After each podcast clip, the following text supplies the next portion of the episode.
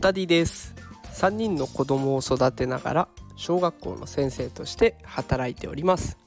このテクラジでは AI や NFT を使って子育てや副業がうまくいくそんな方法を毎日紹介しております。さあ今日のテーマは NFT を使ってお金を稼ぐ方法というテーマでお送りしていきます。ストレートなタイトルです、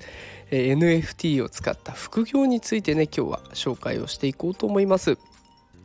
でそもそもですね NFT って何っていうところから掘り下げていってじゃあ実際ねどんな事例があるのかっていうところを今日は紹介させていただきますえでは早速 NFT って何っていうところからですが NFT っていうのはあなたの持っているデジタルデータを本物だと証明する技術です。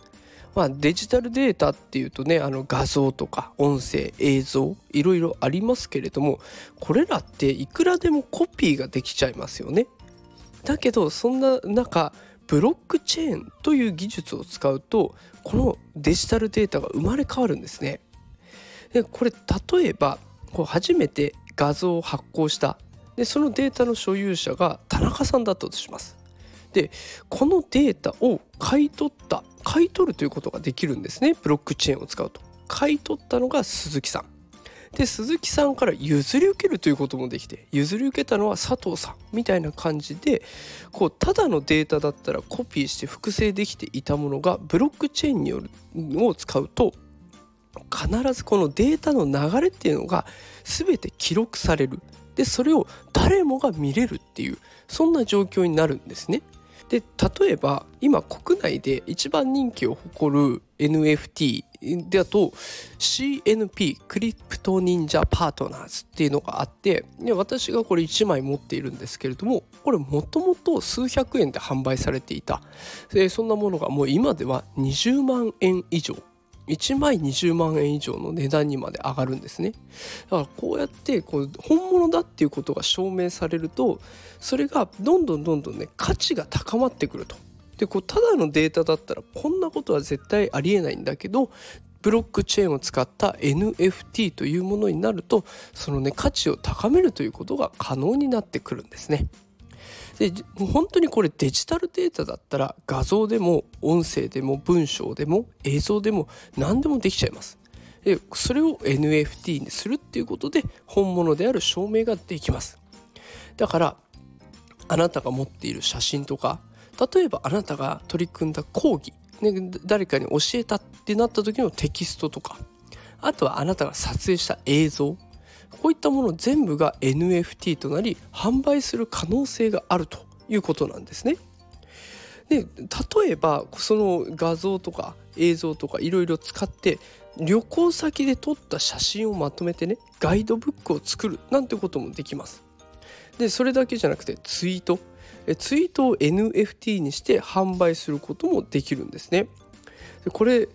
えばプロサッカー選手の森重選手は2022年の1月にですね今年の抱負を書いたツイッターのツイートを NFT 化してファンの人がね22万円で落札したっていう事例もあるぐらいなんです。で私もねあの試しにドット絵を作って売ってみたりもしています。だからこうやって NFT を売るっていうのは誰にでもできるで誰にでも可能性があるっていうものなんですね。でこれ私もドット絵を作ってみていや難しいなと思ったんですが例えばこれを AI に絵を描いてもらうっていうのもありです。ただ著作権がありますのでちょっとそこら辺はね調べながらの作業にはなりますけれどももう今は AI の力を借りることもできます。あの無料で最初からやってみたいなっていう方は Stable Diffusion っていうのがおすすめですし、まあ、少し課金ねしていかないといけない部分もありますが Midjourney っていうものがね今人気になっておりますのでそういったものもし使い方気になるよという方いらっしゃいましたら私のノートのリンクをこの放送の概要欄に貼っておきますのでよかったらねご覧ください。もうこれ使うだけで素人の私でもびっくりするぐらい上手に絵が描けます。でそれを NFT にするっていうこともできるわけなんですね。さあということで今日は NFT× 副業をテーマにお届けしました。もう一度振り返ってみると NFT, NFT っていうのは本物の証明ができるよ。でデジタルデータだったら NFT にできますと。でそれが高値で売買されているものがあるので写真音声文章動画などがあなたの商品になる可能性がありますというところですね。まあ、簡単には売れませんが売れた後にはねその価値が上がっていって先ほどのクリプト忍者パートナーズみたいにどんどんどんどん価値が高まっていくっていうことも考えられます。ので是非ねこう NFT 言葉は聞いたことあるんだけどちょっとよくわかんないな怪しいなという方も一度この世界触れてみてはいかがでしょうか。さあ今日も最後まで聞いてくださってありがとうございます。もしこの放送気に入っていただけた方は、えいいねとかフォローしていただけると嬉しいです。是非よろしくお願いします。それではまた明日お会いしましょう。さようなら。